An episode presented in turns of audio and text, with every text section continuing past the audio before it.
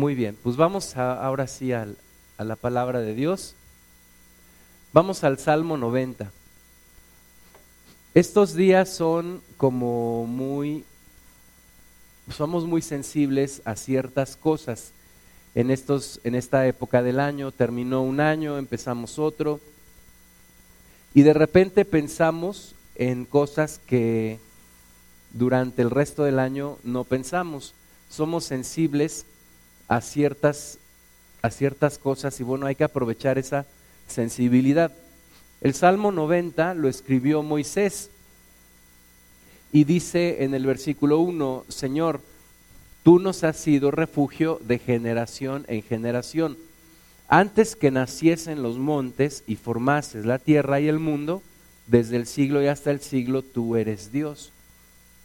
Entonces Moisés recuerda que Dios es eterno, Dios no tiene principio ni tendrá final. Dios ha estado por todas las generaciones, desde antes que el hombre fuera formado, Dios ya es Dios. Y Dios ha observado la historia de la humanidad, desde el primer hombre, desde Adán hasta, hasta el, el último, hasta la última generación, Dios estará observándonos, Dios estará allí conociendo lo que es la historia de la humanidad, pero no solamente la historia de la humanidad, sino la historia de cada persona, la historia de cada hombre y de cada mujer. Eh, el hombre también es un ser eterno, a diferencia de Dios, el hombre sí tiene un inicio, pero no tendrá un final. Dios no destruirá a ningún hombre, a ninguna mujer.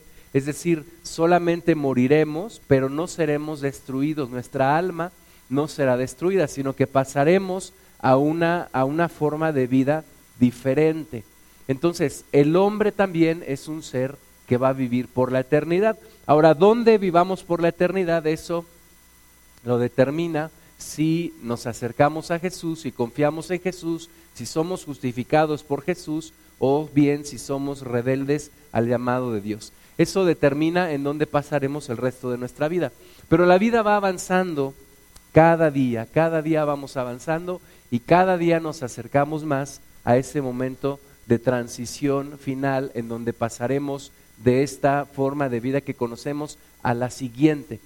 Eh, luego dice el versículo 3, vuelves al hombre hasta ser quebrantado y dices, convertíos hijos de los hombres, porque mil años delante de tus ojos son como el día de ayer que pasó y como una de las vigilias de la noche.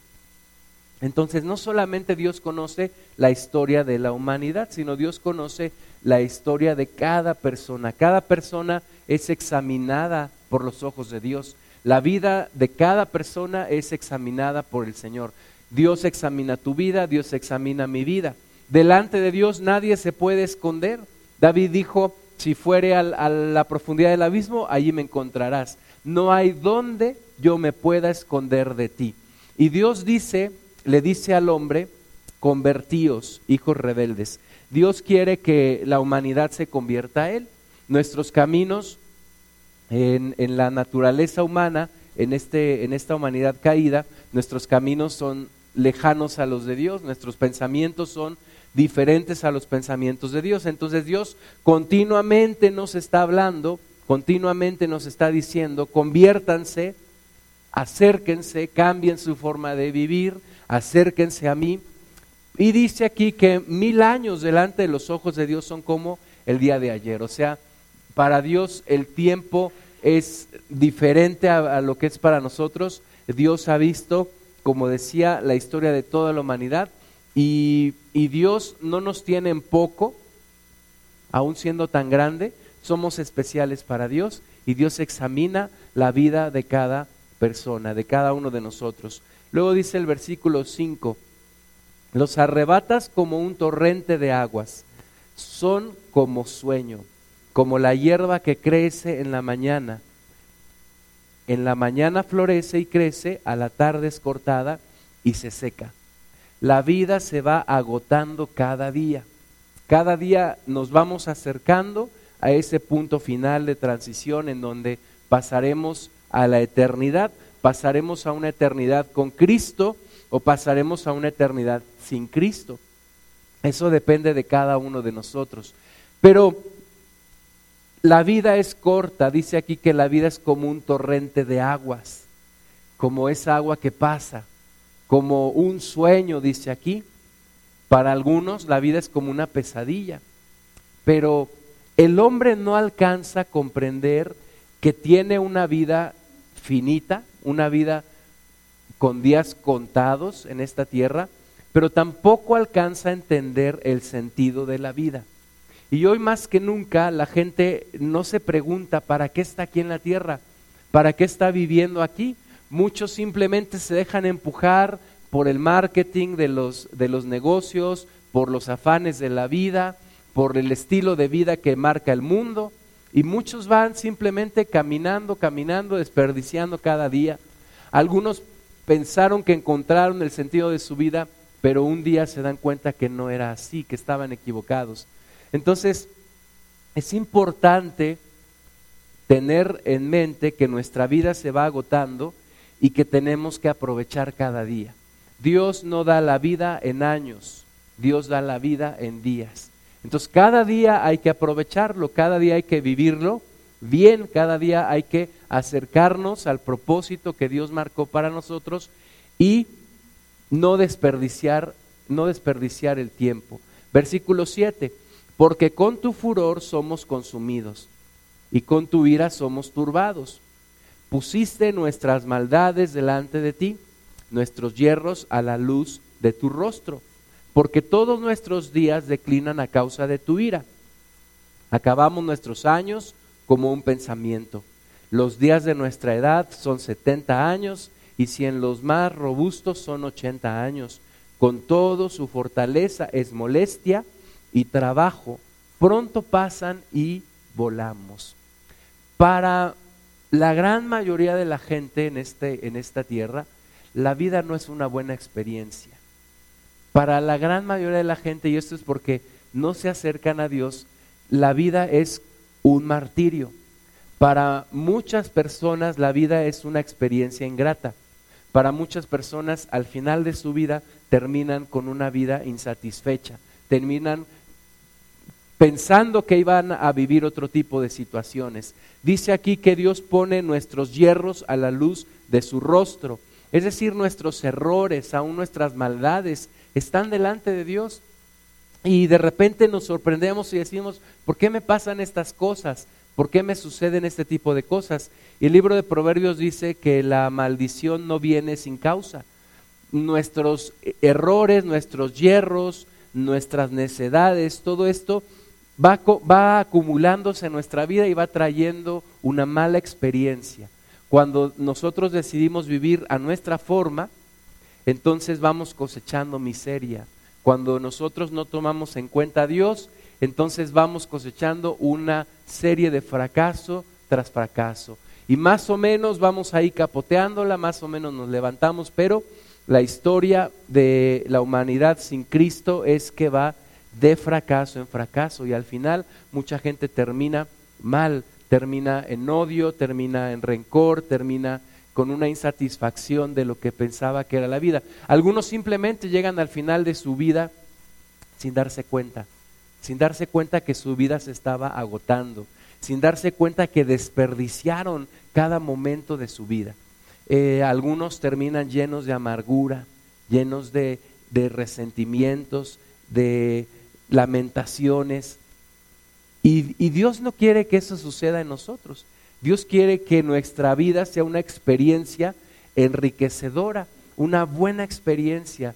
Jesús dijo que Él viene a traer vida y vida en abundancia, no una miserable existencia, sino una vida en abundancia. Pero eso depende de nosotros. Dios ya hizo lo necesario para que tú y yo podamos tener una vida diferente, pero ahora nos toca a ti y a mí decidir si vamos a edificar conforme a la palabra de Dios, dice la Biblia que el que lo hace es como quien edifica una casa sobre la roca, pero quien no lo hace es como quien edifica una casa sobre la arena. Y ante las adversidades de la vida, esa edificación termina destruida, termina cayéndose. Versículo 11, ¿quién conoce el poder de tu ira y tu indignación según que debes ser temido? Enséñanos de tal modo a contar nuestros días que traigamos al corazón sabiduría. Moisés fue un hombre que vivió 120 años, un hombre que vivió mucho tiempo, un hombre que vio tantas cosas, un hombre que algunos clasifican su vida en tres partes. Los primeros 40 años creció en el palacio de Faraón, siendo poderoso, dice la Biblia, en hechos y en palabras. Un hombre que tenía poder, que tenía influencia. Pero a los 40 años tuvo que salir huyendo porque su propio carácter, su propio ímpetu le hizo matar a un hombre en su afán de defender a su pueblo. Sale huyendo y empiezan los segundos 40 años de su vida, 40 años en el desierto. Hasta se le olvidó hablar, dicen algunos, porque cuando Dios lo llama, Moisés le dice, yo soy hombre torpe de lengua, ¿por qué me llamas a mí? Entonces, de ser un hombre poderoso en palabra, vive 40 años de trato de Dios con él, pero Dios estaba siendo un hombre humilde, un hombre manso. Y los últimos 40 años de su vida, desde mi punto de vista, son los mejores años de Moisés. Son los años en donde encuentra el propósito de su vida, encuentra el llamado de Dios y es un hombre que, que dirige el propósito de Dios de libertar al pueblo de Israel y termina sus años en, en ese servicio, sin, sin entrar a la tierra prometida, pero habiéndola visto y teniendo sin duda un, una, un papel importante en la historia de lo que Dios estaba escribiendo. Y este hombre Moisés escribe este Salmo 90 y le dice a Dios, enséñanos a contar nuestros días de tal manera que traigamos al corazón sabiduría. Porque ¿quién puede conocer el poder de tu ira y la indignación con quien debe ser temido? La mayoría de la gente, hermanas y hermanos, no le teme a Dios. La mayoría de la gente vive sin tomar en cuenta a Dios. Tú puedes verlo a tu alrededor. Casi nadie toma en cuenta a Dios. Muchos dicen creer en Dios, pero no lo toman en cuenta, no hacen su palabra, ni siquiera conocen su voluntad. Mucho menos la van a hacer. Ahora algunos otros la conocen, pero no la hacen. Entonces Moisés dice, ¿quién conocerá el poder de tu ira y la indignación con la que debe ser temido? Dios debe de ser temido. Dios debe de ser reverenciado horrenda cosa es caer en manos del Dios vivo. Y ese temor a Dios me hará vivir de manera correcta, me hará vivir en sabiduría. Hay mucha gente que vive a lo tonto. Muchas personas dicen, es que nadie, nadie, nadie me ha enseñado a vivir, ¿no? Algunos dicen, es que he estudiado en la escuela de la vida. Y en la escuela de la vida lo que quieren decir es que han cometido un montón de errores, han cometido un montón de fracasos, han estado viviendo de tropiezo en tropiezo. Y eso no es lo que Dios quiere. Sí existe una preparación para poder vivir y está aquí en este libro, en la Biblia. Si tú y yo nos apegamos a la palabra de Dios, vamos a tener una vida diferente a la que tiene el mundo. Vamos a vivir bien, porque Dios quiere que vivamos bien. Dios no quiere que arrastremos una supervivencia. Pero es difícil reconocer que nosotros no sabemos cómo vivir. Yo no sé cómo vivir. Yo por mi propia sabiduría he hecho a perder todas las cosas. Yo por mi propio conocimiento hago mal todas las cosas. Yo soy tonto sin Dios. Soy torpe sin Dios. ¿Por qué el Señor Jesús nos llama ovejas?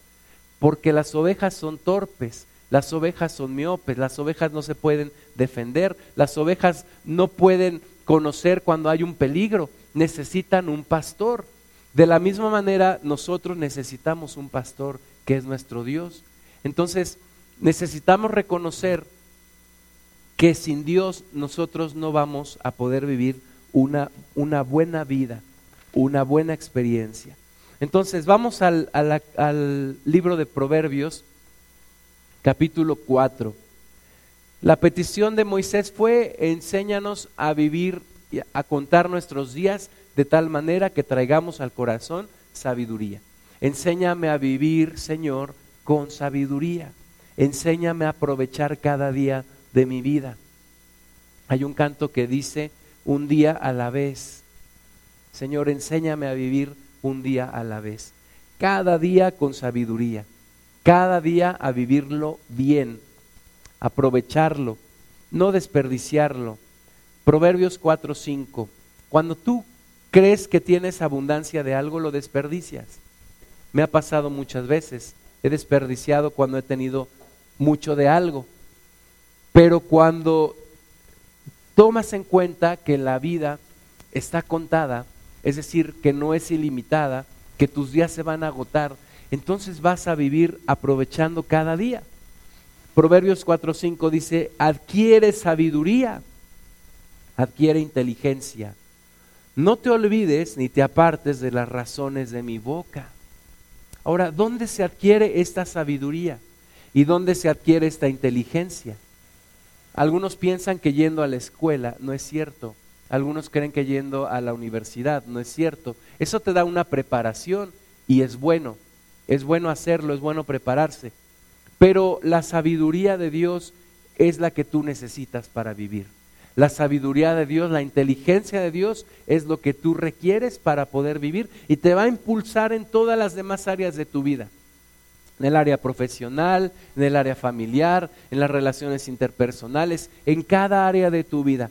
Entonces dice aquí, adquiere sabiduría, adquiere inteligencia, que no pase un día sin que seas más inteligente, más sabio, que puedas entender mejor el sentido de la vida.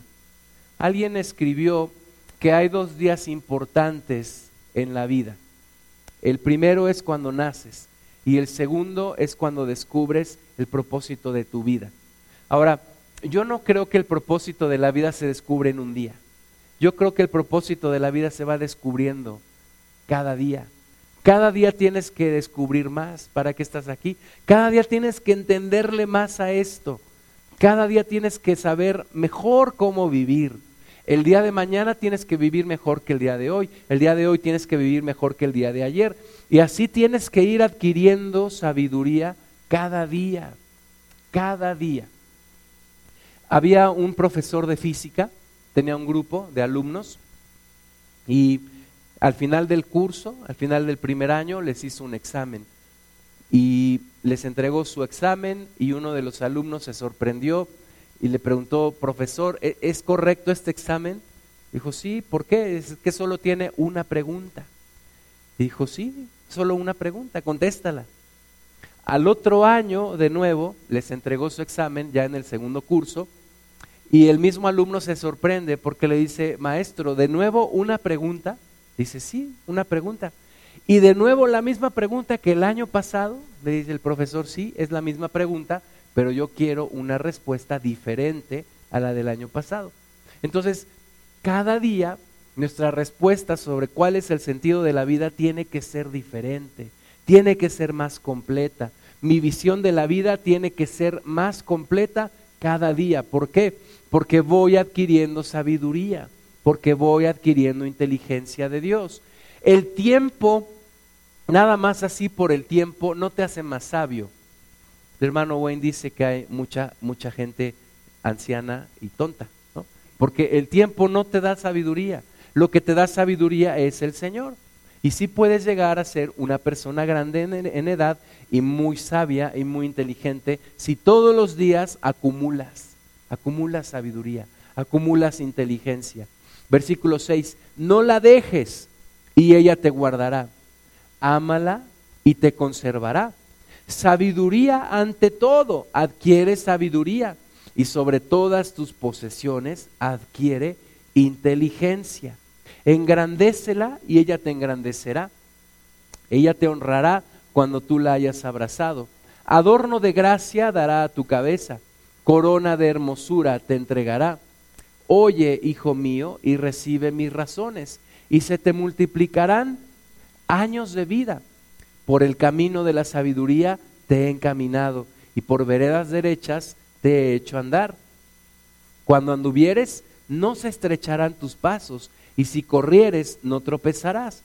Retén el consejo, no lo dejes, guárdalo, porque eso es tu vida. No entres por la vereda de los impíos ni vayas por el camino de los malos. Fíjate, dice aquí Dios que busquemos la sabiduría y que la retengamos, que retengamos el consejo, que valoremos su palabra. Alguien un día me dio un buen consejo y me dijo, tu Biblia, tu Biblia, la que es tu Biblia, la que tú usas, subráyala, haz anotaciones en tu Biblia. Y ese fue un buen consejo, ¿por qué? Porque yo antes todas mis anotaciones las hacía en un cuaderno. Pero este, este amigo mío me dijo, haz tus anotaciones en tu Biblia. Haz subraya por colores, eh, haz anotaciones, liga pasajes. Y el segundo buen consejo que me dio es, cuando vayas a regalar una Biblia, no regales tu Biblia, regala otra. ¿Por qué? Porque en esta Biblia tuya vas a tener todo lo que tú has aprendido de Dios. Lo vas a anotar, lo vas a subrayar y cuando necesites algo y cuando la estés leyendo, vas a poder aprovechar todo eso. Y esto es similar al consejo que nos da Dios aquí en su palabra, retén el consejo. Por supuesto, yo sé que no solamente la debo de guardar aquí en un libro, sino en mi corazón, pero tengo que retener el consejo, tengo que valorar la sabiduría.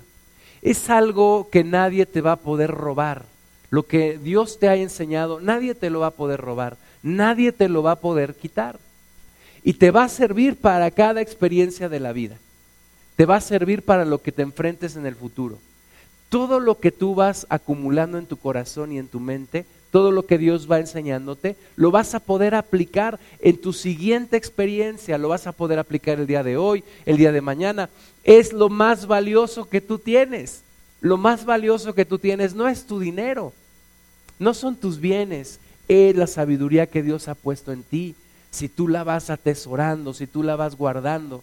Porque el día de mañana, si tú llevas un mapa y, de repente viene un temblor y todo se cae, y, tu mapa ya no te sirve más, lo único que te serviría es una brújula. Y la Biblia y la sabiduría de Dios es como esa brújula. Hay incertidumbre, hay cambios, todo. Pero si tú guardas el consejo de Dios en tu corazón, vas a poder resolver los problemas, vas a poder escoger bien, tomar buenas decisiones. Eso es lo que se tiene que desarrollar en ti, un discernimiento, una inteligencia, una sabiduría. Los que somos padres, ¿cómo deberíamos de orar y, y debemos orar? Porque nuestros hijos sean sabios, aprendan a vivir, sepan tomar buenas decisiones, porque el día de mañana no vamos a estar con ellos para tomar las decisiones, pero si ellos atesoran el buen consejo, atesoran la sabiduría, entienden lo que es la vida, les va a ir bien.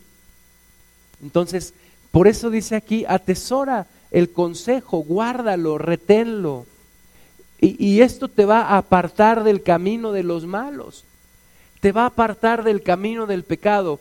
El primer, el primer obstáculo que la sabiduría de Dios te va a ayudar a librar es el de ir tras el camino de los malos, el de ir tras el camino de los impíos.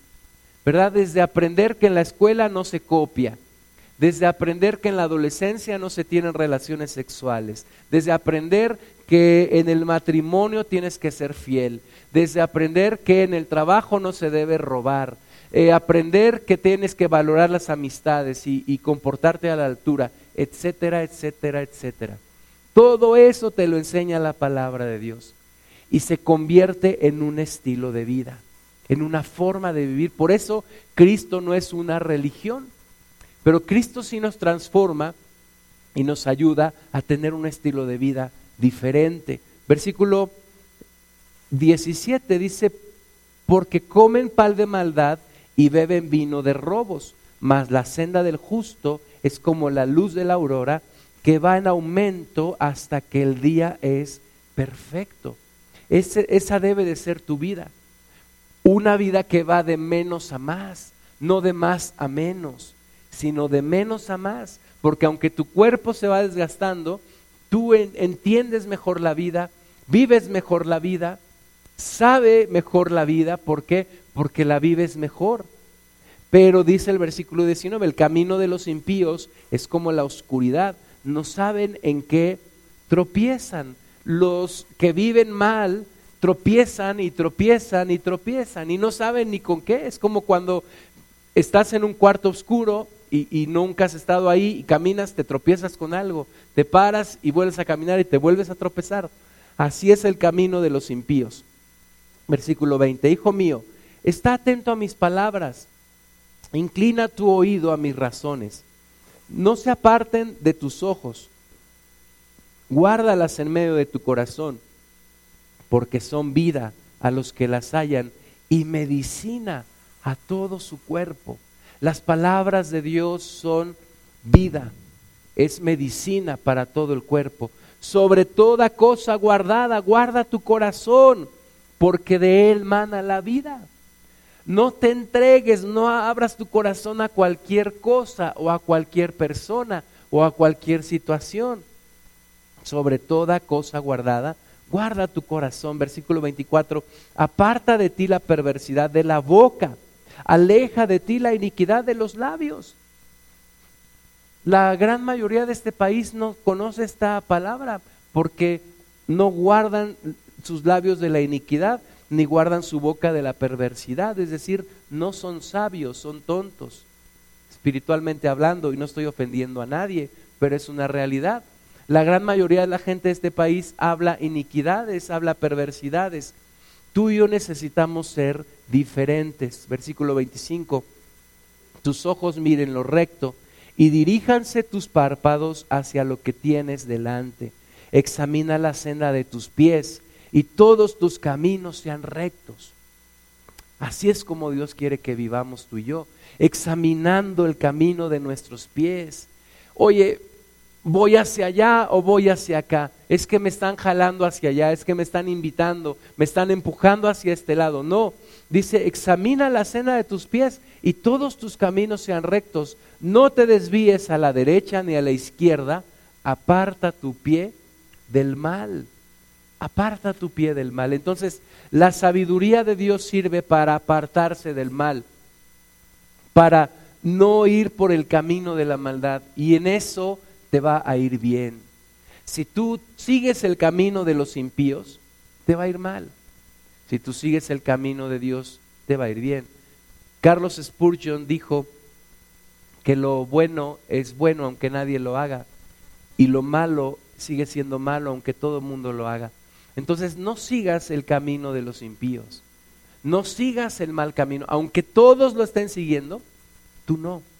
Proverbios 9, 10 el temor de Jehová es el principio de la sabiduría y el conocimiento del Santísimo es la inteligencia. Tenemos que aprender a temer a Dios. Tenemos que aprender a temer a Dios porque así tomaremos buenas decisiones. Tenemos que aprender que todas las decisiones que tomamos tienen una consecuencia. Versículo 12, si fueres sabio, para ti lo serás. Y si fueres escarnecedor, pagarás tú solo. O sea, esto es para beneficio de tu propia vida, primero, primero de tu propia vida. Si tú eres sabio, tú recibirás el beneficio. Si tú eres tonto, tú recibirás las consecuencias. Si tú eres sabio y entendido en la palabra de Dios y tomas buenas decisiones, tú te verás beneficiado y tú vas a poder ayudar a los que están a tu alrededor, a tus amigos, a tu familia. Pero si tú tomas malas decisiones, tú vas a, hacer que otros también te sigan y tomen malas decisiones como tú. Ahora, Proverbios 29, 18. Hay tanta sabiduría en este libro que deberíamos de leerlo varias veces en un año. Proverbios 29, 18 dice, sin profecía el pueblo se desenfrena mas el que guarda la ley es bienaventurado.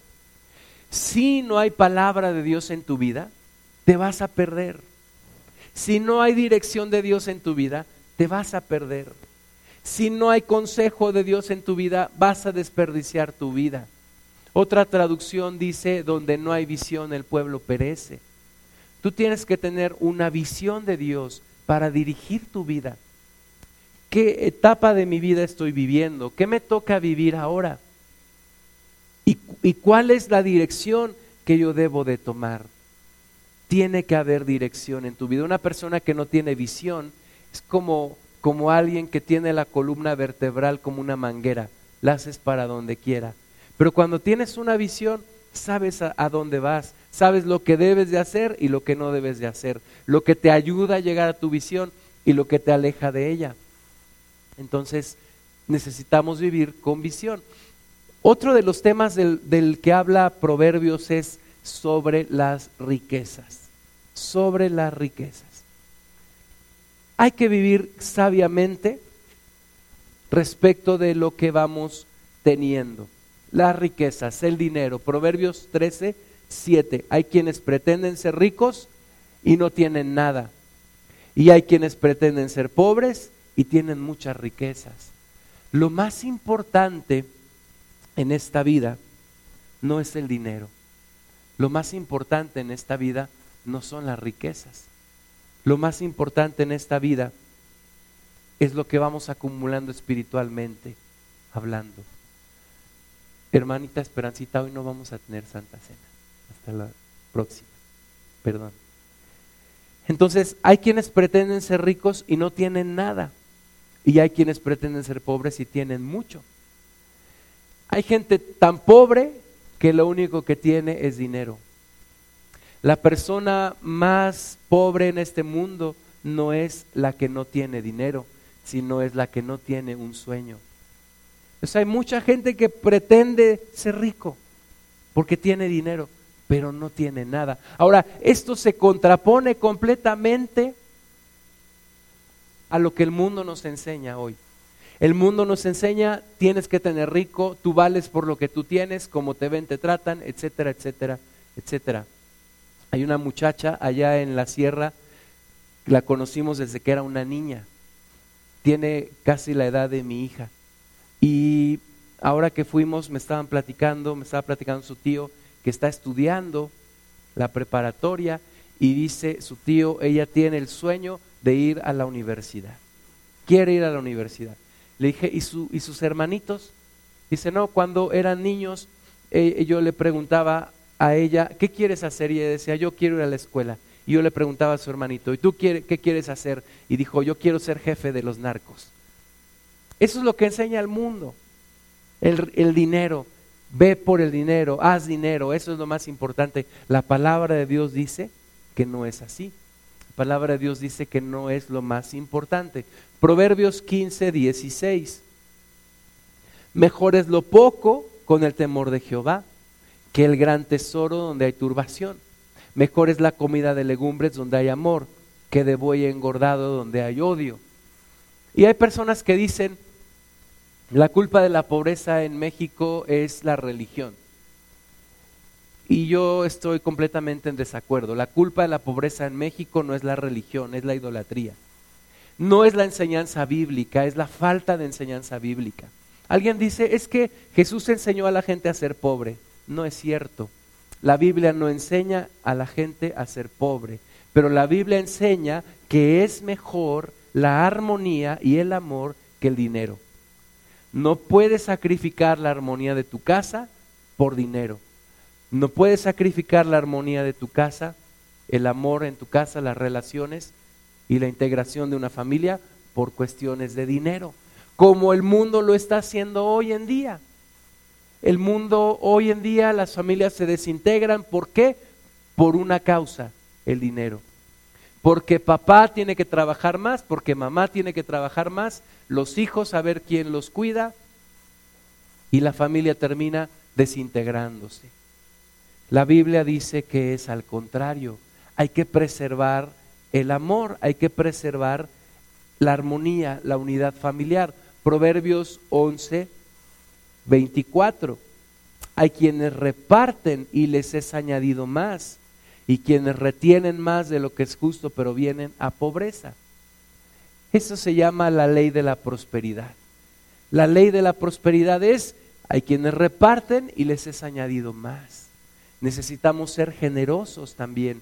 Dijo Jesús, dad y se os dará, con la, con la medida buena, apretada y remecida, porque con la misma medida que mides serás medido.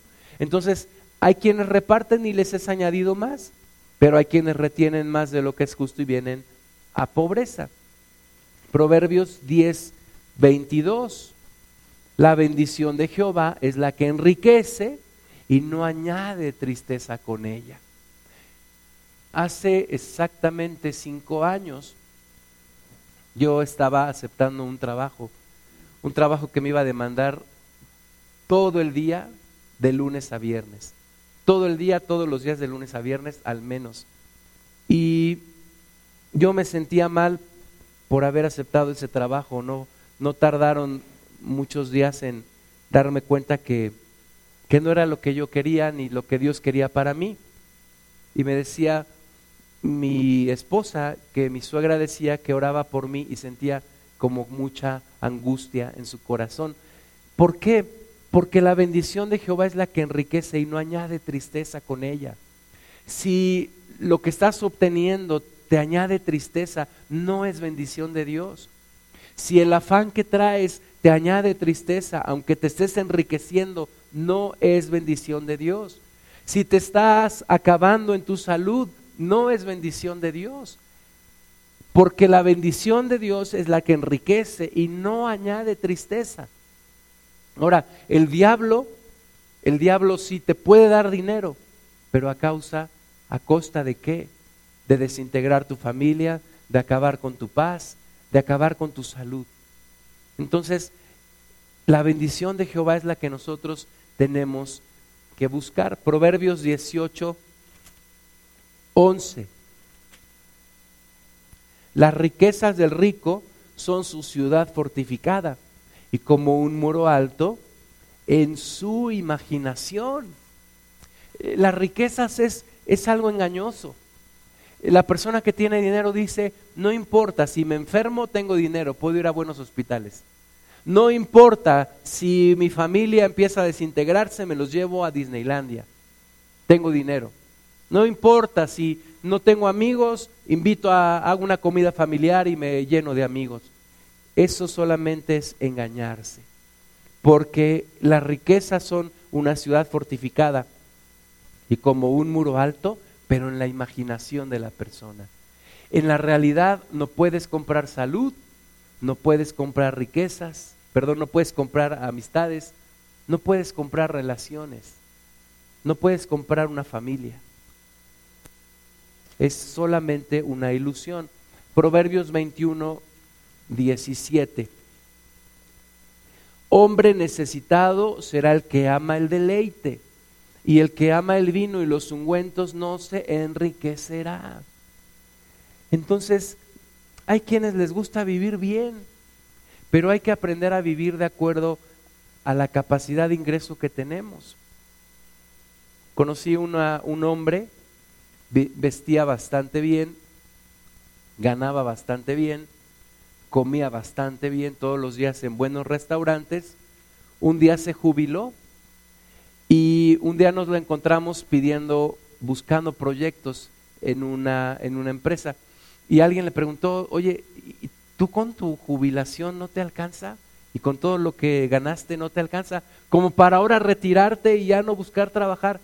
Y él dijo, me acostumbré a la buena vida y tengo que mantener ese estilo de vida.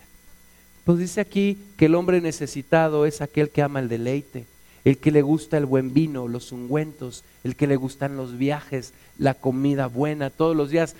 Está bien cuando Dios te lo da, pero no está bien cuando lo mantienes a costa de otras cosas y cuando se convierte en un afán para ti. Entonces, hay que vivir con sabiduría respecto de las riquezas. Hay que tomar en cuenta a Dios, porque el que no toma en cuenta a Dios es un tonto. Es un tonto el que no toma en cuenta a Dios. La gente cree que son, son listos, los ateos creen que son listos. Todos pensamos que somos demasiado listos. La verdad es que no, no lo somos. Y hay un ser, un ser relleno de maldad que se burla de nosotros cuando nos creemos inteligentes. Y es Satanás.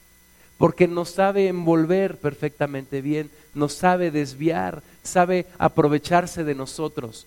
Y nosotros sin Dios no lo podemos vencer. Nos ganan nuestras, nuestros desórdenes internos. Proverbios 16, 25. Hay camino que parece derecho al hombre, pero su fin es camino de muerte. y no, y no aprendemos a discernirlo. Es como una, como una palomilla que, que vuela. Cuando yo iba a la casa de mis abuelos cuando era niño, había en tiempo de calor un montón de insectos y mi abuelita nos preparaba un rico chocolate o un café con leche y nos enseñó a tapar nuestra taza cuando mientras la tomábamos. O sea, mientras la tomas la destapas, pero luego la tapas. ¿Para qué? Para que no se metan los insectos. ¿Por qué se meten los insectos? No porque sean suicidas, sino porque ven la luz y empiezan a dar vueltas y dan vueltas y dan vueltas y dan vueltas hasta que de repente terminan en tu chocolate. Así es el hombre. Así somos. Somos tontos por naturaleza. ¿Por qué? Porque nos falta Dios en nuestra vida. Y nos deslumbramos con algo y decimos, lo quiero, lo quiero, lo quiero, no puedo vivir sin eso. Y es la luz que empiezas a dar vueltas, a vueltas, vueltas, hasta que terminas ahogado en las tarjetas de crédito, en un divorcio, en una desintegración familiar, en una enfermedad crónica, etcétera, etcétera, etcétera. Proverbios 16, 9. El corazón del hombre piensa su camino, mas Jehová endereza sus pasos. Ese es un hombre inteligente.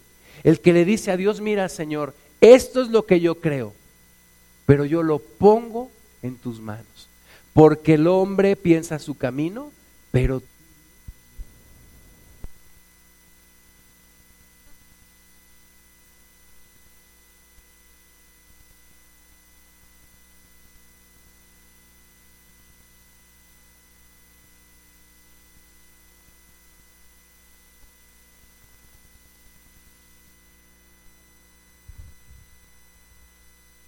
Entonces necesitamos que Dios enderece nuestros pasos, que Dios enderece nuestros caminos.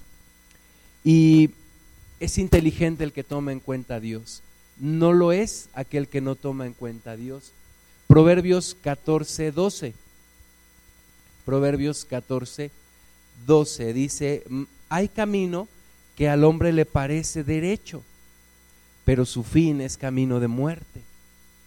Y normalmente nos damos cuenta hasta que ya metimos las cuatro, bien metidas, ¿verdad? Hasta que ya estamos y ya no podemos salir y tenemos un problema. El hombre necesita reprensión y necesita consejo. No, no nos gusta pedir ayuda, no nos gusta pedir consejo. Decimos, yo me las puedo arreglar como yo mejor entienda. No necesito platicarle mi vida a nadie, ni siquiera a Dios. No necesito, yo sé cómo hacerlo, ¿verdad? Como cuando te pierdes en un lugar, vas manejando y dices, yo sé, tu esposa te dice, pregunta, no, yo sé cómo llegar. Sí, sabes cómo llegar, pero dos horas después. Entonces, así nos cuesta trabajo preguntar.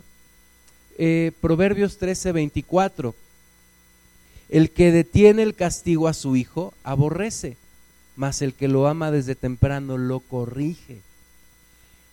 Hay que agradecer la corrección de nuestros padres. Hay que agradecer la corrección de Dios, porque eso nos hace sabios, porque eso nos ayuda a vivir bien. Necesitamos ser corregidos. Proverbios 10, 27. A mucha gente no le gusta que le llamen la atención, pero dice, el temor de Jehová aumentará los días, mas los años de los impíos serán acortados.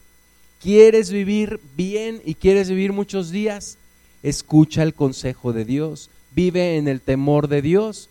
Proverbios 11, 14, donde no hay dirección sabia, caerá el pueblo, mas en la multitud de consejeros hay seguridad necesitamos pedir consejo, abrir nuestro corazón y pedir consejo, pedir consejo a Dios, pedir consejo a gente madura espiritualmente hablando. Proverbios 29, 1. Proverbios 29, 1. El hombre que reprendido endurece la cerviz, de repente será quebrantado y no habrá para él medicina. Cuando alguien te reprenda, escúchalo, escucha el consejo, escucha la reprensión y cambia. De otra forma, dice, ese hombre será quebrantado y no habrá para él medicina. Ya vamos a terminar. Proverbios 23, sobre el vino. Hay una gran cantidad de gente en este país que le gusta tomar. Le gusta tomar. Aún cristianos que les gusta tomar. Y dicen, pues ¿y qué hay de malo si Jesús convirtió el agua en vino? Sí, pero no salió de ahí emborrachado, ni sus discípulos tampoco. Proverbios 23, 29.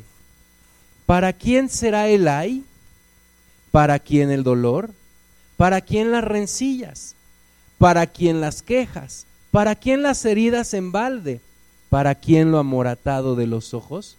¿Para quién, hermanas y hermanos? Para los que se detienen mucho en el vino, para los que van buscando la mistura. Ahora, en estos días es lo que más se consume, alcohol. Y la gente va y compra y compra y compra. Las tiendas hacen negocio con el alcohol. La, cadena de tiendas esta de, eh, de conveniencia, que todos conocemos porque hay un montón, ¿de qué crees que hacen su negocio? Nada más párate un día en la noche en esas tiendas y vas a ver todo lo que venden de alcohol. Venden una gran cantidad de alcohol porque la gente le gusta consumir el alcohol. Le gusta tirar su dinero o le gusta pagar para qué? Para que tengan dolor, para que tengan pleitos, para que tengan quejas, para que tengan heridas, para que tengan los ojos amoratados. Dice el versículo 30, para los que se detienen mucho en el vino, para los que van buscando la mistura. No mires al vino cuando rojea, cuando resplandece su color en la copa, se entra suavemente. No mires el, alcohol cuando está en oferta. Paga, paga dos y llévate tres. Oh, Bacardí. Este, quién sabe cuántas marcas hay, ¿no? Vas ahí en los centros comerciales. Oh, ahí están las ofertas cómo se ve eh, el hombre que toma ese vino ha de ser muy hombre. No, la realidad es que es al revés. Versículo 32, mas eh, al fin como serpiente morderá y como áspid dará dolor. Tus ojos mirarán cosas extrañas y tu corazón hablará perversidades. Y es una realidad la gente empieza a tomar y, empieza a decir perversidades, cosas que nunca debió haber dicho, hacer cosas que nunca debió haber hecho. Y les da, y les da risa a la gente eh, todo esto y luego ni se acuerdan de lo que hicieron. El problema es que muchas de las cosas que hicieron tienen consecuencias. Y para un borracho se le hace muy gracioso pero para el hijo de un borracho no. Para una persona alcohólica puede ser muy chistoso, pero para la familia de un alcohólico es destrucción. Versículo 34, serás como el que yace en medio del mar o como el que está en la punta de un mastelero. Y dirás, me hirieron, mas no me dolió, me azotaron, mas no lo sentí. Cuando despertare, aún lo volveré a buscar. Y esa es una, una cadena y un laberinto del que la gente sin Cristo no puede salir. Y un alcohólico no empieza tomándose una botella de alcohol en un día, empieza con una. Todo alcohólico empezó con una copa. Todo alcohólico empezó probando. Entonces mi consejo para ti es nunca tomes alcohol, ni una ni una cerveza, ni una copa, nunca tomes alcohol y de esa forma vas a asegurarte que no vas a caer en las garras del alcoholismo. Alguien me dijo, los grandes problemas siempre empezaron como pequeños problemas, pero los dejamos crecer. Entonces, cuidado con el alcohol y sobre todo en estas fechas.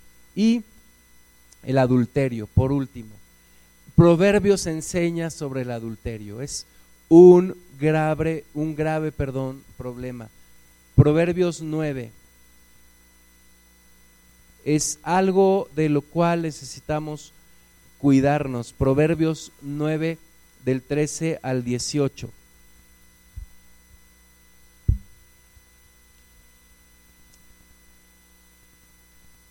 Dice, la mujer insensata es alborotadora, es simple e ignorante. Se sienta en una silla a la puerta de su casa, en los lugares altos de la ciudad, para llamar a los que pasan por el camino, que van por sus caminos derechos. Dice a cualquier simple, ven acá. A los faltos de cordura dijo, las aguas hurtadas son dulces y el pan comido en oculto es sabroso y no saben que allí están los muertos, que sus convidados están en lo profundo del Seol. El adulterio es algo socialmente aceptado. Se canta en, la, la música del mundo, se observa en las series de televisión, en las películas. Pero la Biblia dice que aunque las aguas hurtadas son dulces y el pan comido en lo oculto es sabroso, ahí están los muertos y todos los convidados están en lo profundo del Seol. Proverbios 6, 20 te dice, guarda, hijo mío, el mandamiento de tu padre y no dejes la enseñanza de tu madre. Átalos siempre en tu corazón, enlázalos en tu cuello. Te guiarán cuando andes, cuando duermas te guardarán. Hablarán contigo cuando despiertes porque el mandamiento es lámpara y la enseñanza es luz y el camino de la vida, perdón, y el camino de vida, las represiones que te instruyen, para que te guarden de la mujer mala, de la blandura de la lengua de la mujer extraña. No codicies su hermosura en tu corazón, ni ella te prenda con sus ojos. Hoy en día la, la gente del mundo busca, busca esto Busca las oportunidades de tener sexo. Busca las relaciones donde pueda tener sexo. La palabra de Dios dice que la sabiduría de Dios te aleja de esto. Te aleja de esto para que solamente tengas intimidad dentro de tu matrimonio. Eh, versículo 27, ¿tomará el hombre fuego en sus senos sin que ardan sus vestidos? ¿Andará el hombre sobre brasas sin que sus pies se quemen? así es el que se llega a la mujer de su prójimo. No quedará impune ninguno que la tocare. Y si tú y yo todos los días buscamos la sabiduría de Dios, todos los días buscamos la enseñanza de Dios, nos vamos a alejar de todo esto. Nos vamos a alejar en lugar de acercarnos cuando suceda algo que la gente llama oportunidad, para nosotros será una tentación, y en lugar de acercarnos, nos alejaremos. Porque el final de aquel que cae en esto es invariablemente es muerte, son problemas, es amargura, es dolor, es como el ajenjo. Proverbios 7, 1, Hijo mío, guarda mis razones y atesora contigo mis mandamientos. Guarda mis mandamientos y vivirás y mi ley como las niñas de tus ojos. Lígalos a tus dedos, escríbelos en la tabla de tu corazón. Di a la sabiduría, tú eres mi hermana, y a la inteligencia llama parienta, para que te guarden de la mujer ajena y de la extraña que ablanda sus palabras. Y ahí te describe todo lo que es un proceso de seducción y cómo y cómo un hombre simple, un hombre sin entendimiento cae. Versículo 22 dice, como va el buey al degolladero y como el necio a las prisiones para ser castigado. Versículo 24, ahora pues hijos, oídme y estad atentos a las razones de mi boca. No se aparte tu corazón a sus caminos, no hierres en sus veredas, porque a muchos ha hecho caer heridos y aún los más fuertes han sido muertos por ella. Camino al Seol es su casa, que conduce a las cámaras de la muerte. Entonces, desde jóvenes necesitamos aprender esto. Joven, aprende En el desorden no hay felicidad. En lo prohibido por Dios no hay felicidad, aunque las canciones del mundo te digan que sí. En lo que Dios prohíbe no hay felicidad. Hay dolor, hay amargura, hay muerte. Que cada día de este año acumulemos más sabiduría. No una sabiduría eh, impráctica o una sabiduría para hacernos arrogantes, no. Una sabiduría para vivir mejor, una sabiduría para vivir cada día mejor, cada día más como lo que Dios quiere. Vamos a orar, vamos a ponernos de pie. Al final es regresar a la presencia de Dios y vivir cada experiencia con el Señor.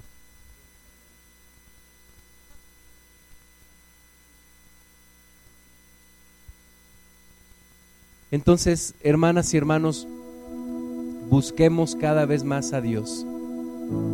Busquemos cada vez más vivir de acuerdo a su voluntad. Vamos a orar al Señor. Padre, a ti damos la gloria.